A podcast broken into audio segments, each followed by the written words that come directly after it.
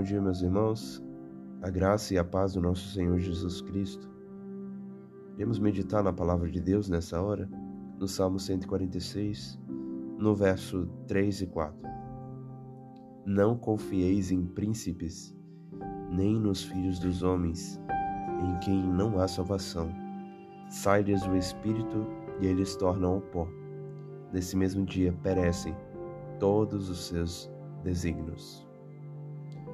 As Escrituras Sagradas declaram abertamente que todo aquele que põe a sua esperança no homem é maldito, pois confiar no braço de carne, isto é, confiar no ser humano, ter no ser humano a esperança para a solução de todos os problemas, isto é, apartar-se de Deus, apostatar-se de Deus.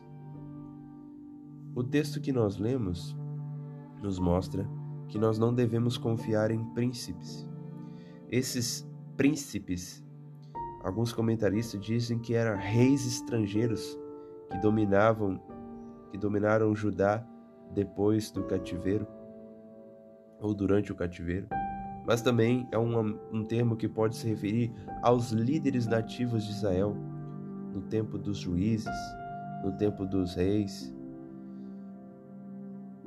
Portanto, independentemente se são reis ou líderes estrangeiros, são príncipes que podemos traduzir para nós como líderes, como governos, como Estado, como presidentes. Nós não devemos pôr a nossa esperança nestes. Não há neles salvação, o texto declara. A sociedade pós-moderna diz que o problema do mundo está no Estado ou numa sociedade mal go é, governada de fato, nisso há problema. Mas o problema do mundo é o pecado. E esse problema não se soluciona com melhores políticas públicas, com governadores, com presidentes. Esse problema só é solucionado pelo Evangelho. Logo, por que devemos confiar em homens? Ter esperança em homens? Todos os homens são fracos. Olha o que diz no verso 4: Sai-lhes o espírito e eles tornam pó. Nesse mesmo dia perecem todos os desígnios. O líder político mais poderoso que existe hoje, ele vai voltar ao pó. E todos os seus desígnios irão de água abaixo.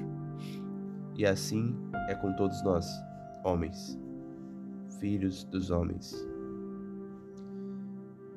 Precisamos, por outro lado, redirecionar essa nossa esperança. Não devemos ter esperança em ninguém, porque o homem é fraco, não pode salvar ninguém. O homem não é o redentor, o homem precisa de um redentor que é Cristo. Logo, a nossa esperança deve ser no Deus de Jacó.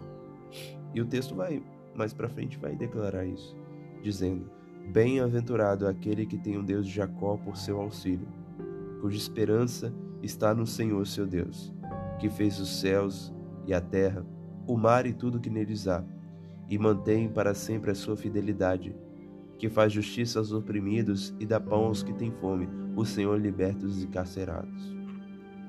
Nossa esperança deve estar no Criador e não nas criaturas. Nossa esperança deve estar naquele que mantenha sempre a sua fidelidade, e não no homem, que às vezes é fiel e outras vezes infiel. Nós estamos chegando num período de política, na verdade, período de votos para é, escolher o nosso próximo governante, principalmente.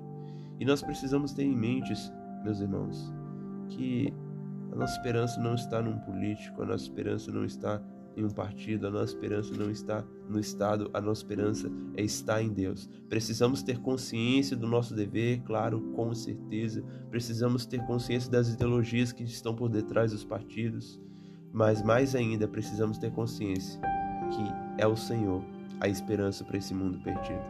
É o Senhor a solução para o problema da humanidade, que é o pecado.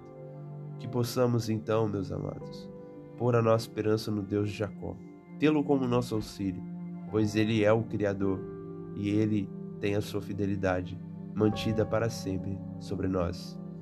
Que o Senhor nos abençoe. em nome de Jesus. Amém.